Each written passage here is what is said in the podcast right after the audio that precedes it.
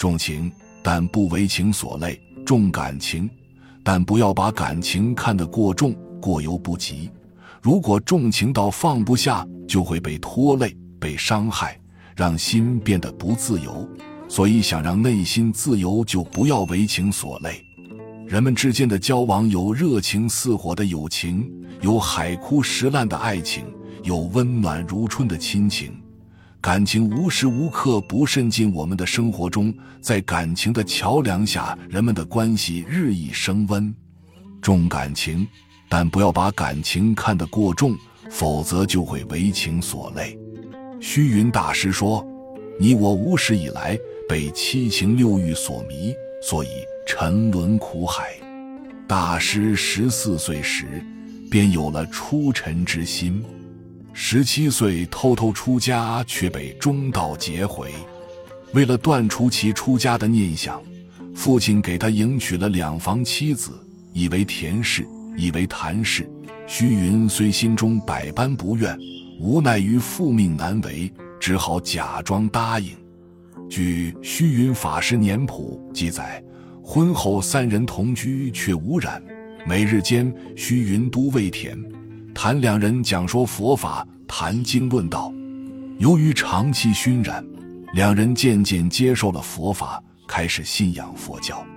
两年以后，虚云绝志离俗，作皮带歌留别田，谈两人歌曰：皮带歌，歌皮带，空劫之前难名状，微因过后成挂碍。三百六十斤连体，八万四千毛孔在，分三才和四大，称天主地和气概，知因果，辨时代，见古通今犹蒙昧，只因迷住幻形态，累父母恋妻子，空场无名留孽债。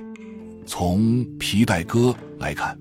虚云表达的意思就是佛教的无常、无我、诸行皆苦等观念，这些观念无疑对冲淡和化解妻子对虚云的情感依赖，减轻离别的痛苦起到巨大的作用，从而为后来虚云成功出家奠定了基础。其实，真正能做到像虚云大师一样不为情所累的人又有几个？答案是少之又少。情感是我们生活的一部分，它对我们很重要。没有感情，我们的生活将缺乏色彩，变得乏味不甘。但是又不能把情感看得高于生活的一切，所以我们在生活中一定要掌握好感情的程度，不要让它失衡。本集就到这儿了，感谢您的收听，喜欢请订阅关注主播，主页有更多精彩内容。